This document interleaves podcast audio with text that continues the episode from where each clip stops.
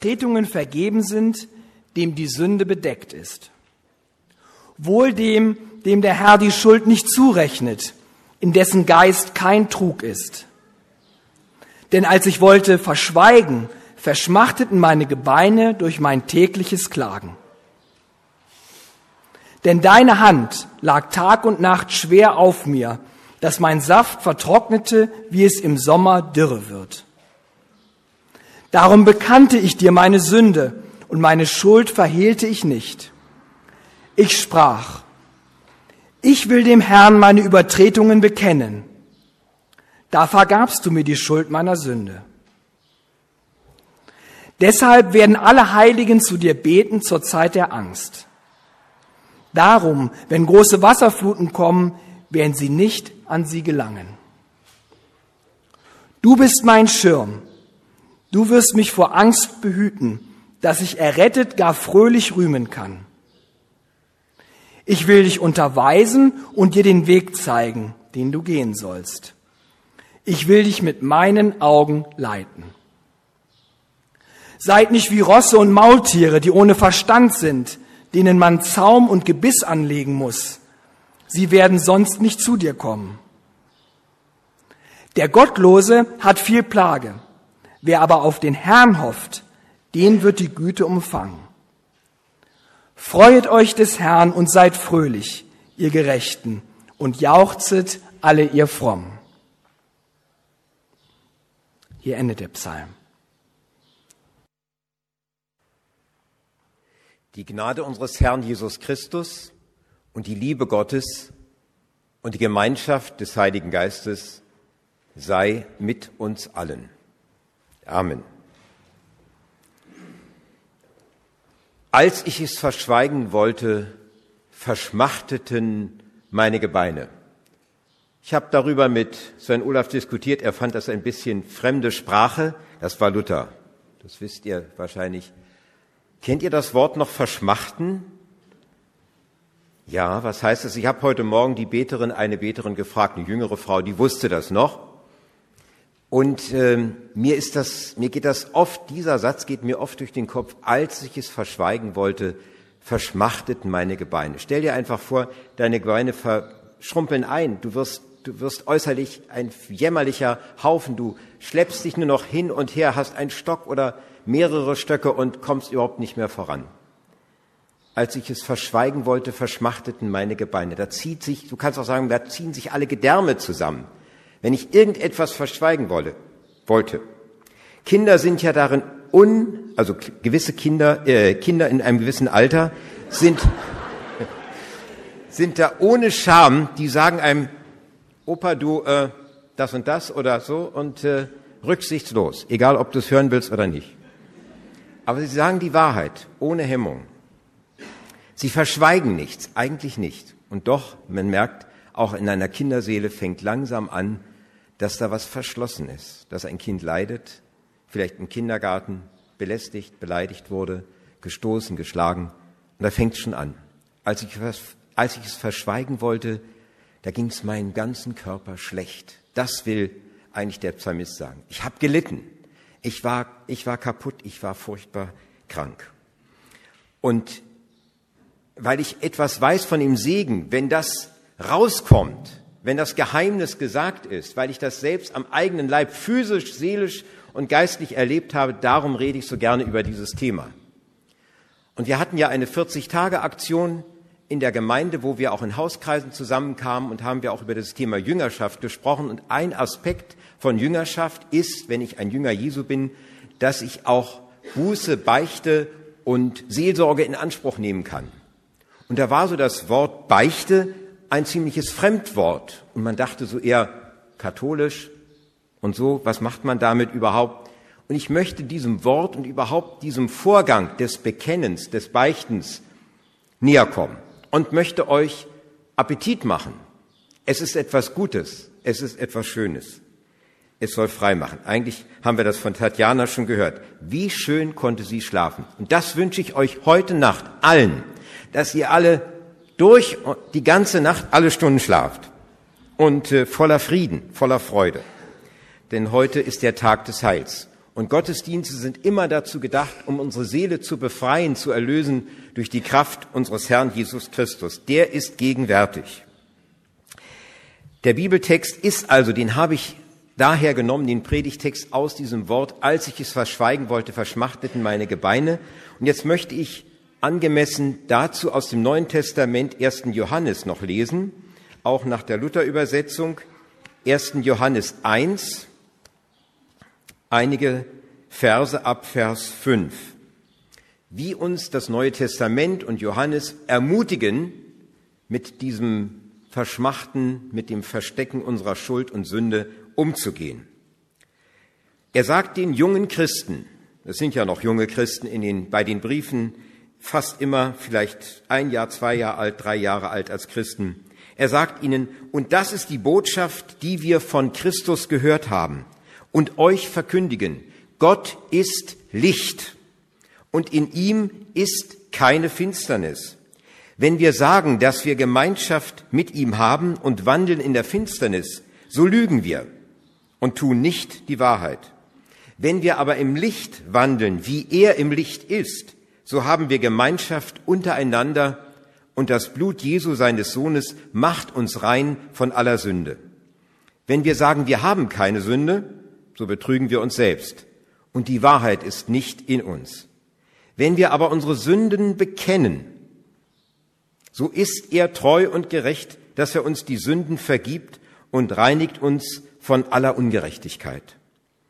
Wenn wir sagen, wir haben nicht gesündigt, so machen wir ihn zum Lügner und sein Wort ist nicht in uns. Meine Kinder, dies schreibe ich euch, damit ihr nicht sündigt. Und wenn jemand sündigt, so haben wir einen Fürsprecher bei dem Vater, Jesus Christus, der gerecht ist.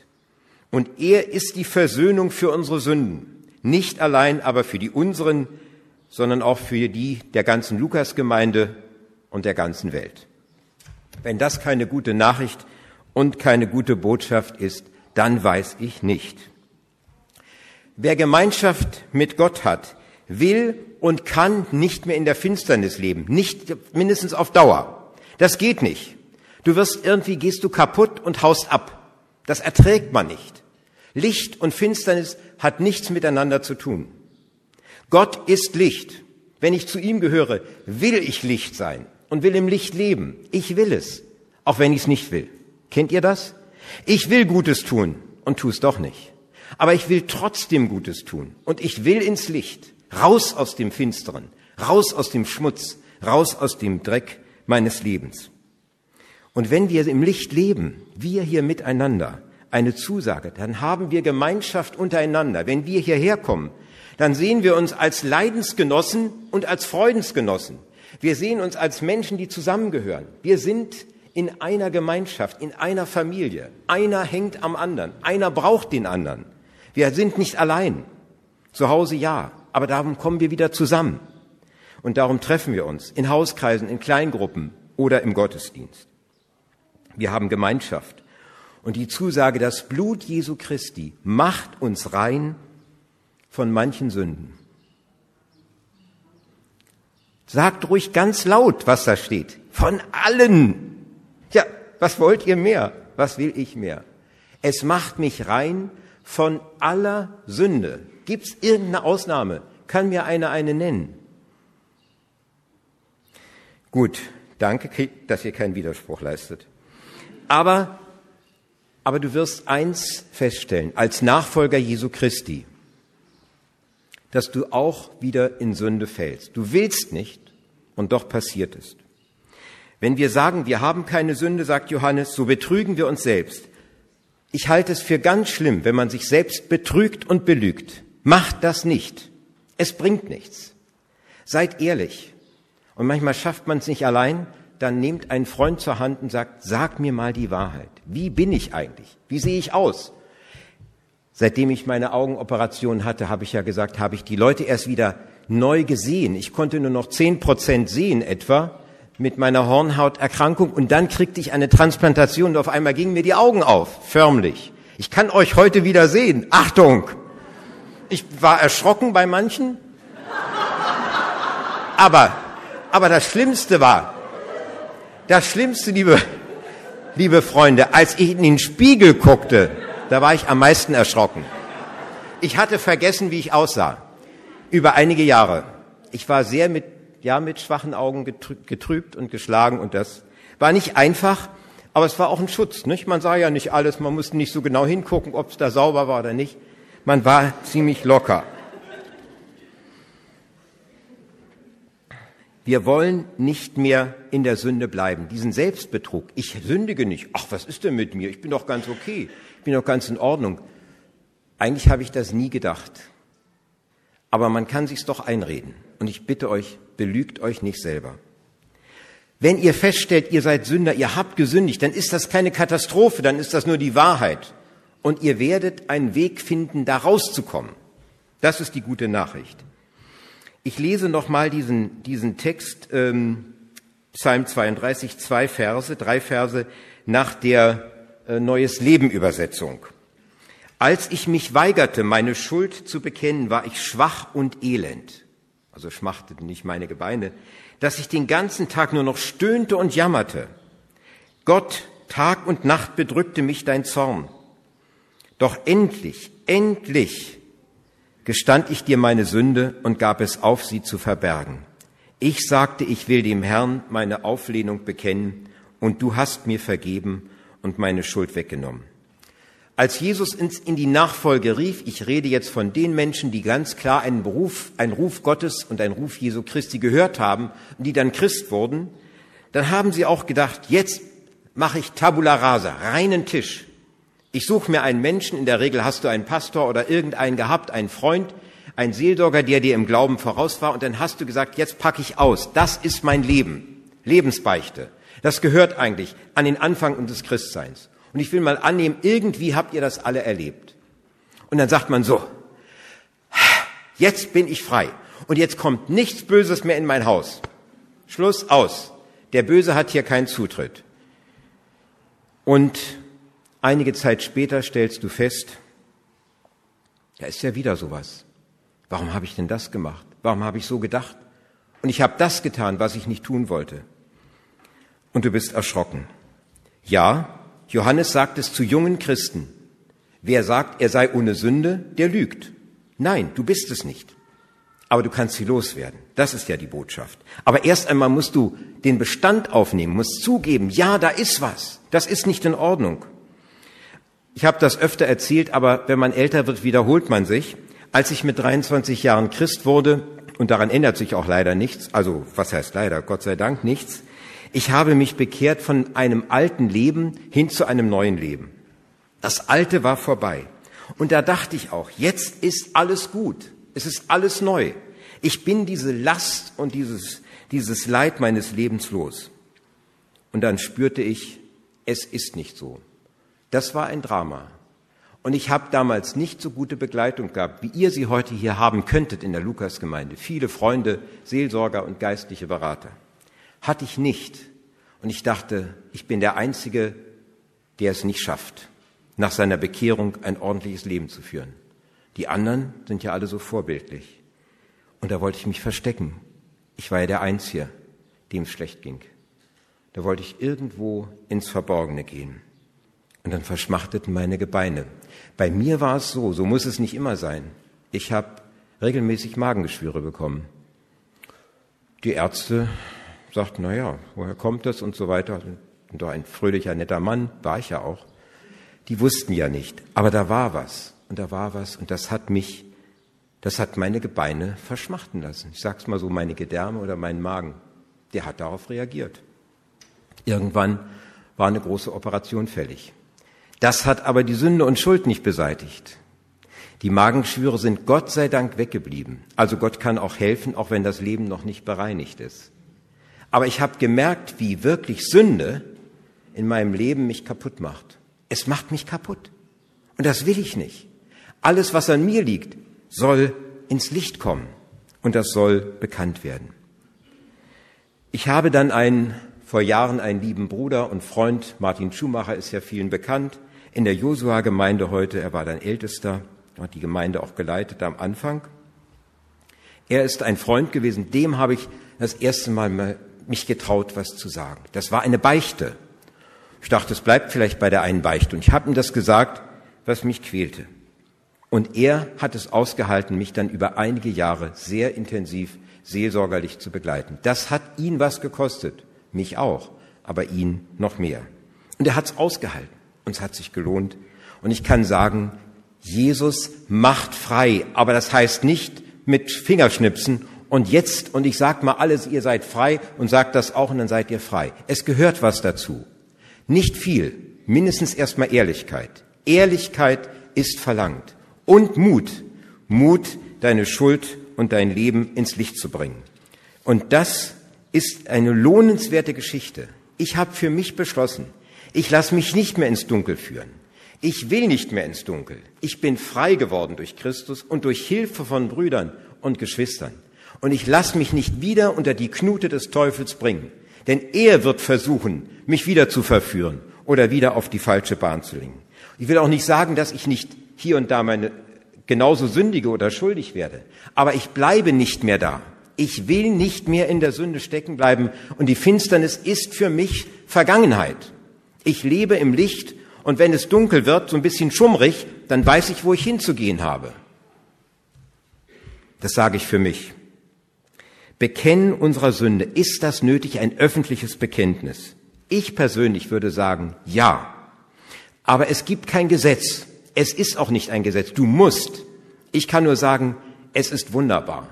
Ich will Mut machen, Appetit machen. Johannes sagt es, wenn wir unsere Sünde bekennen, Du kannst natürlich sagen, ich kann es auch im Stillen bekennen, aber bekennen ist hier ganz sicher ein öffentliches Bekenntnis gemeint. Dann ist er, Christus, treu und gerecht, dass er uns die Sünden vergibt und reinigt uns von aller Ungerechtigkeit. Wie oft habe ich dieses Wort eben für mich gehört, genau diesen Vers, und den liebe ich, dass mir ein Bruder gesagt hat, du hast deine Sünde bekannt und er ist treu und gerecht, er hat dir deine Sünde vergeben, deine Sünden sind dir vergeben. Halleluja. Ein Aufatmen, eine Freude. Und dann habe ich das anderen auch sagen dürfen.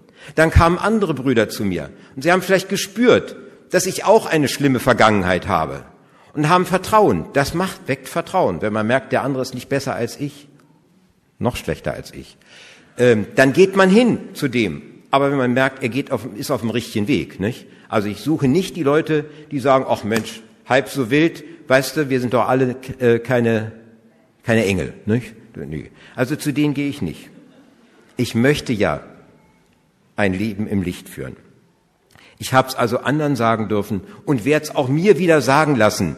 Deine Schuld ist dir vergeben, wenn ich bekannt habe. Und Jesus Christus hat auch den Jüngern, als er kurz vor der Himmelfahrt, als Auferstandener sie traf, gesagt, Geht hin, verkündigt das Evangelium und dann sagt er, welchen ihr die Sünden behaltet, äh, welchen ihr die Sünden erlasst, denen sind sie erlassen und welchen ihr sie behaltet, denen sind sie behalten. Das heißt, wir haben Autorität, einem Menschen Sünde zu vergeben im Namen Jesu Christi. Aber wenn er absolut nicht will und den Weg Gottes will, werde ich auch vielleicht nicht drum kommen, ihm sagen zu müssen, es tut mir leid, ich kann es dir nicht vergeben, denn du willst ja gar nicht. Du willst dein Leben nicht ändern. Du willst nicht auf einen neuen Weg gehen. Dann werde ich die Vergebung nicht aussprechen können. So sagt es Jesus jedenfalls. Wir können Sünde vergeben und das ist das schönste und das beste Geschäft eines Christen. Wir können sie auch im Notfalle, müssen wir sie ihm behalten. Das heißt, ihn Gottes Gnade anbefehlen und sehen, wie er sein Leben weiterführt. Noch ein Wort aus Galater 6 sagt auch zu jungen Christen, die Briefe sind wie gesagt ja alles an vorwiegend junge Christen geschrieben, Brüder und Schwestern, wenn einer von euch vom richtigen Weg abkommt, dann sollt ihr, die von Gottes Geist geleitet werden, ihn liebevoll wieder zurechtbringen. Seht aber zu, dass ihr dabei nicht selbst zu Fall kommt. Jeder soll dem anderen helfen, seine Last zu tragen. Auf diese Weise erfüllt ihr das Gesetz, das Christus uns gegeben hat. Nach Luther heißt der Satz, einer trage die Last des anderen, so werdet ihr das Gesetz Christi erfüllen. Wer sich einbildet, besser zu sein als die anderen, betrügt sich selbst. Darum soll jeder sich selbst genau prüfen, dann wird er sich über seine guten Taten freuen können, aber keinen Grund zur Überheblichkeit haben. Das heißt wirklich, wir sitzen alle im gleichen Boot. Da ist nicht einer, der ohne Sünde ist. Da ist nicht einer, der ohne Schuld und Fehl ist. Und darum keine Überheblichkeit. Aber darum auch allen Freimut, einem anderen Bruder, einer Schwester etwas anzuvertrauen, zu sagen, kann ich dich mal sprechen, Tatjana? Kann ich dich mal sprechen, Petra, Christiane oder wie ihr alle heißt? Jana, ihr könnt einfach hingehen zu jemandem und sagen, ich muss dich mal was fragen, ich muss was loswerden. Hast du Kraft und Zeit für mich? Kann sein, dass dir auch derjenige sagt, ich kann im Moment nicht. Dann sei nicht enttäuscht, es gibt den zweiten. Es gibt einen Menschen für dich. Garantiert. Wir haben Verantwortung füreinander. Wenn ich merke, der andere ist völlig bedrückt und kaputt, dann sollte ich ihn auch vielleicht mal fragen. Du siehst nicht gerade fröhlich aus. Was ist? Wollen wir mal reden? Einen Kaffee trinken zusammen? Darf ich dich anrufen? Können ich dich mal besuchen oder treffen wir uns mal irgendwo? Eigentlich wäre es schön, wir würden das merken, wie es dem anderen geht. Ich wünsche mir das manchmal. Manchmal denke ich auch, dass ich es hier und da spüre, aber wir haben ja auch einen Mund und den dürfen wir gebrauchen. Also bitte, habt den Mut, dem Bruder und der Schwester zu vertrauen und ihm von eurer Last zu sagen. Es ist kein Gesetz, aber es ist eine wunderbare Freiheit, die Gott und Christus uns anbietet, den Bruder und die Schwester zur Hilfe zu nehmen.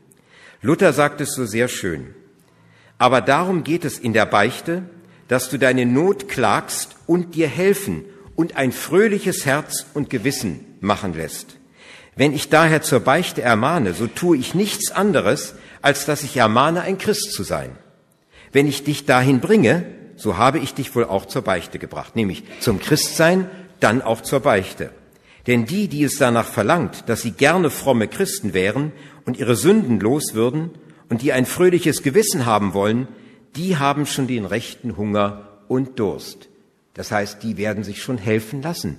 Und die haben keine Angst vor der Beichte, sondern die warten darauf.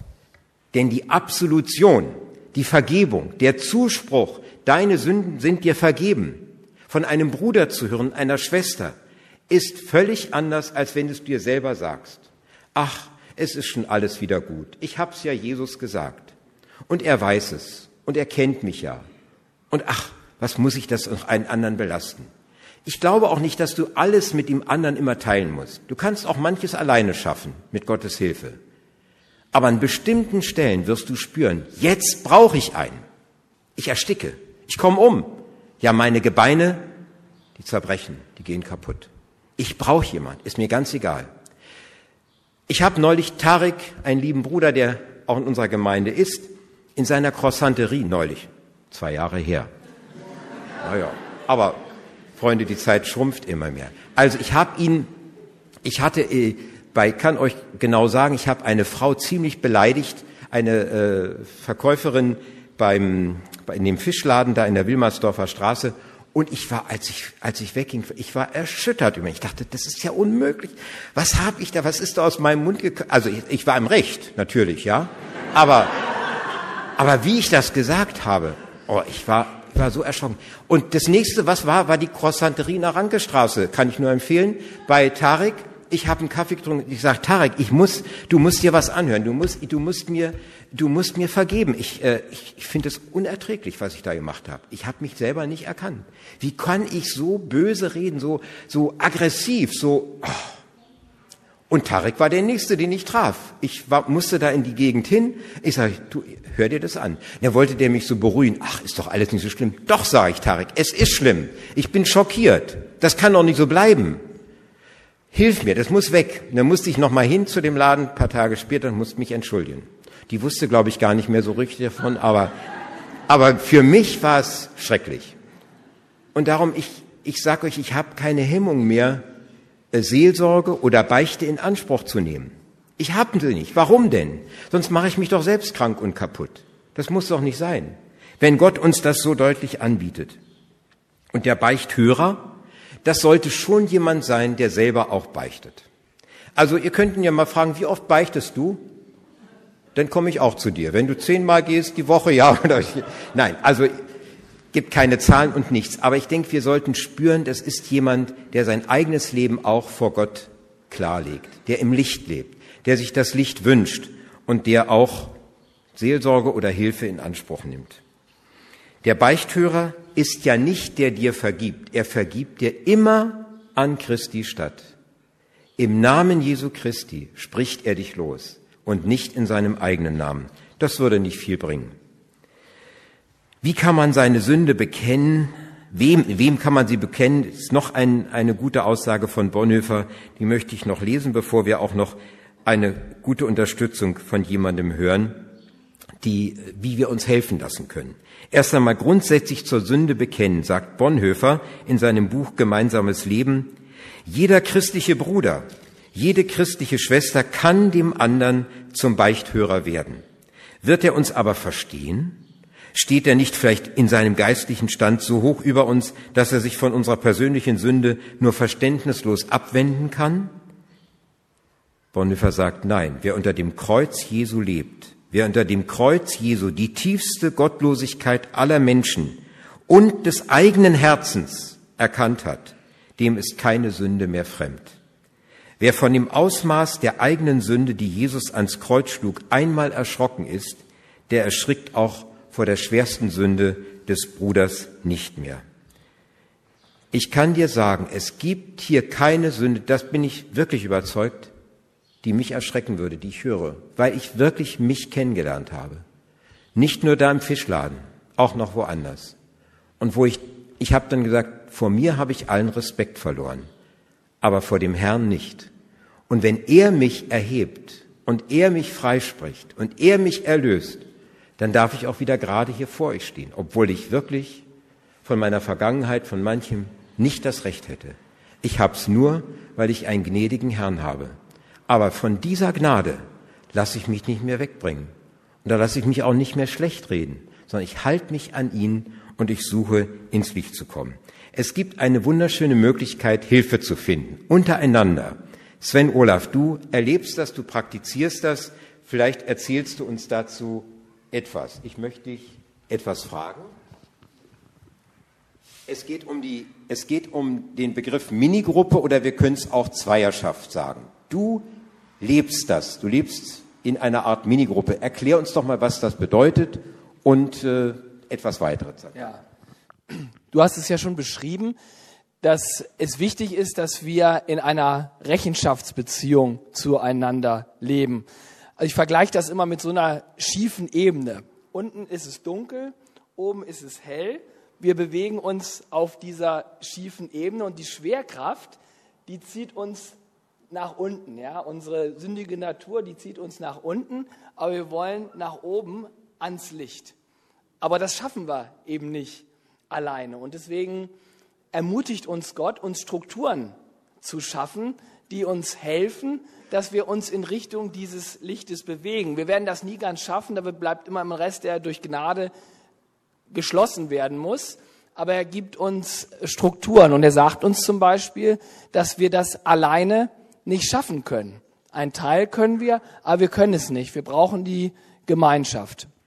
Und eine sehr schöne Möglichkeit, von der ich selber nichts wusste, aber mein Minigruppenpartner ist auf mich zugekommen und hat mich gefragt, ob ich mir das vorstellen könnte, dass man sich in regelmäßigen Abständen trifft, um sich über sein Leben Rechenschaft abzulegen.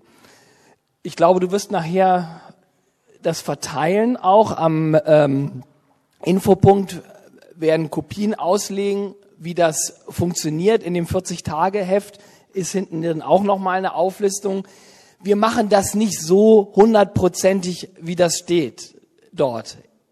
Aber jeder ist da, denke ich, auch frei. Es geht einfach darum, dass man sich einen Rahmen schafft, wo man an der Rechenschaft ablegt und äh, dass man ganz ehrlich ist und dass man einander vergibt und dass man dann auch diese Befreiung von der Vergebung erfährt. Ob man sich da jetzt jede Woche trifft oder vielleicht auch nur alle zwei Wochen oder man kann auch zum Beispiel miteinander telefonieren.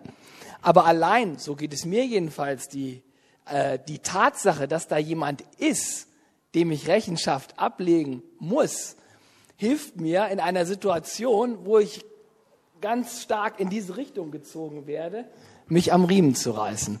Und das ist einfach eine tolle Sache. Und ich denke, es geht auch gar nicht anders in einer Gemeinde, weil wir sind über 300 Leute. Da kann nicht jeder mit seinen Dingen zum Pastor gehen. Das geht einfach schon kapazitätsmäßig nicht. Und deswegen müssen wir uns Strukturen suchen, die uns dabei helfen, dahin zu kommen.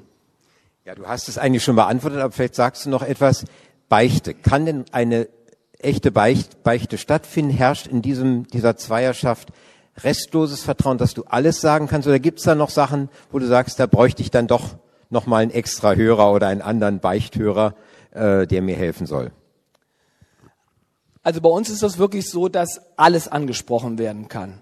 Alles angesprochen werden kann, aber das setzt halt voraus, dass wirklich eine Vertrauensbeziehung da ist. Das macht man halt nicht mit einer Quasselstrippe, sage ich mal, mit jemand, der, äh, wo man dann nicht weiß, dass äh, darauf vertrauen kann, dass das in dem Kreis bleibt. Aber ich denke, das ist etwas, vielleicht entwickelt sich das auch über die Zeit, dass man weiß, ich kann dieser Person hundertprozentig vertrauen. Und dann ist das eben eine tolle Sache, wenn man das auch äh, aussprechen kann. Und dann gibt es auch wirklich keine Tabus.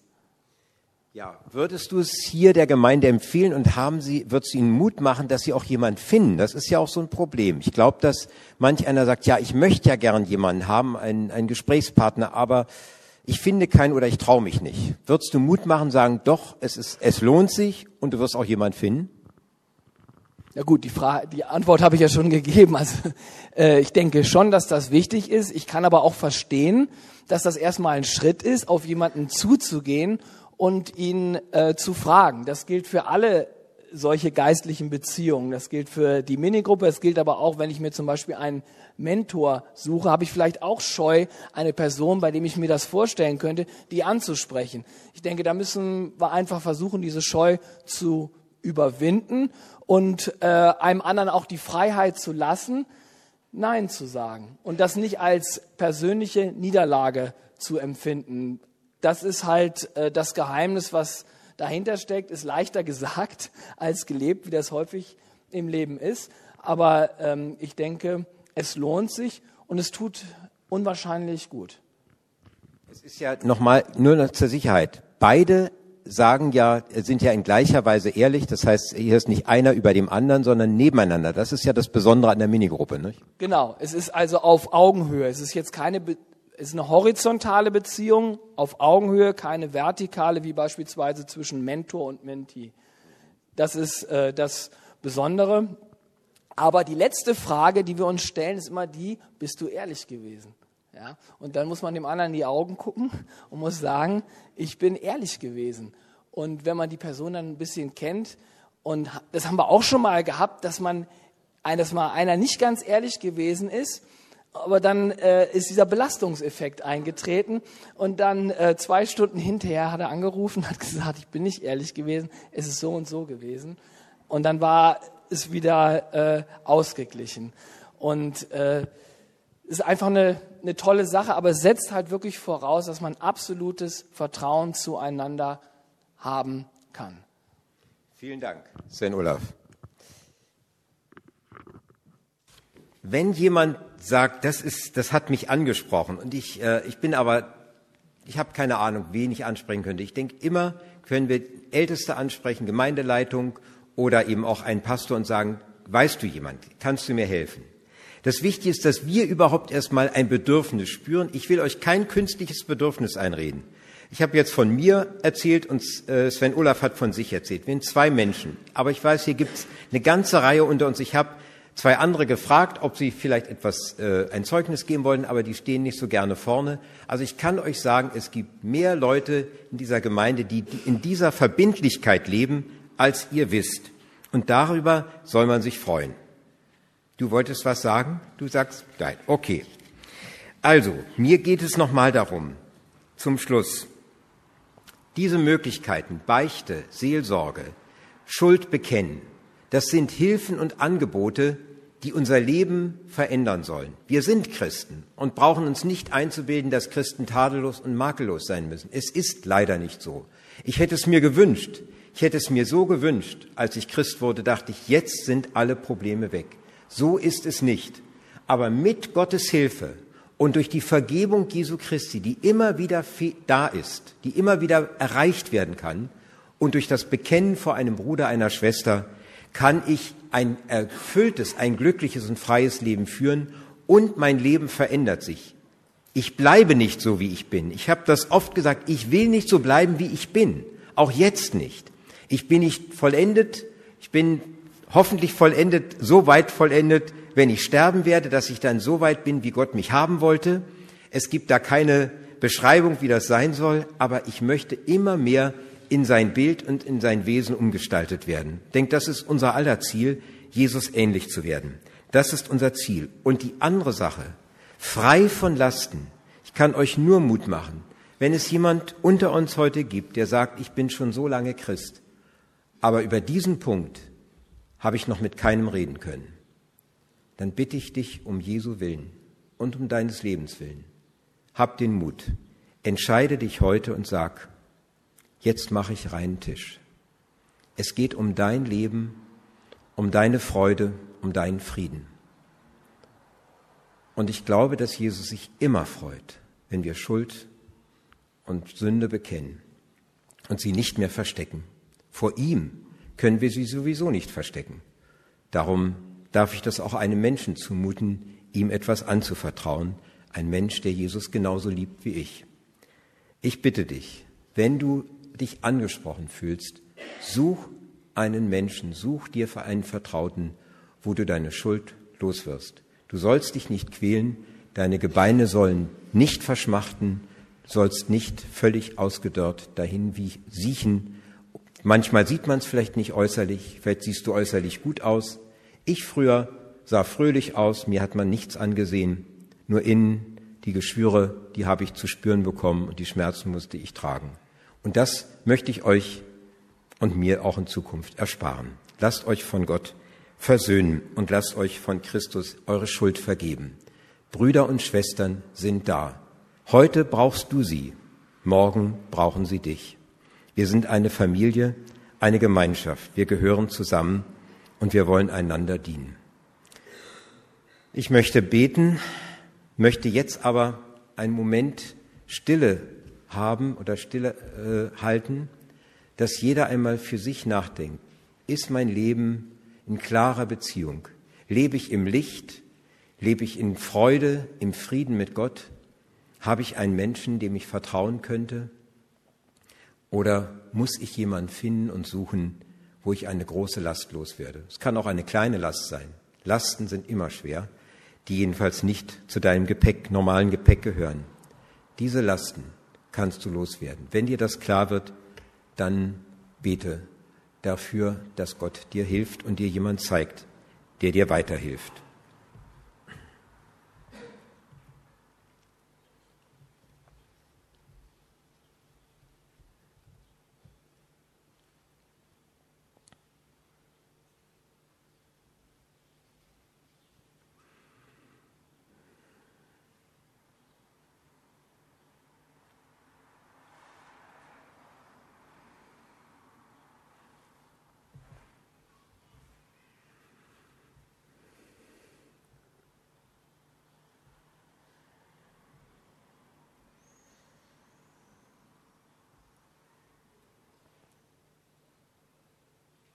Herr Jesus Christus, ich erinnere mich sehr gut, wie du mich in einer Predigt bei einem Seminar angesprochen hast und ich den Mut bekam, mich zuerst zum ersten Mal einem Menschen anzuvertrauen mit dem, wo ich dachte, das kann ich keinem sagen.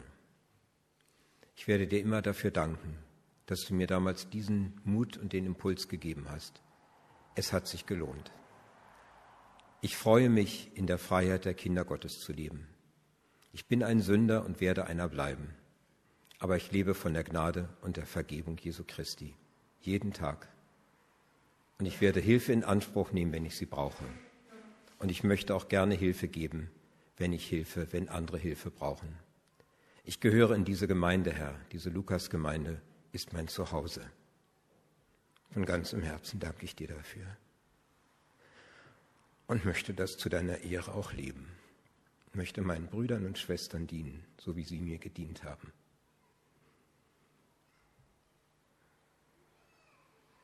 Amen. Wir wollen noch ein Schlusslied zusammen singen.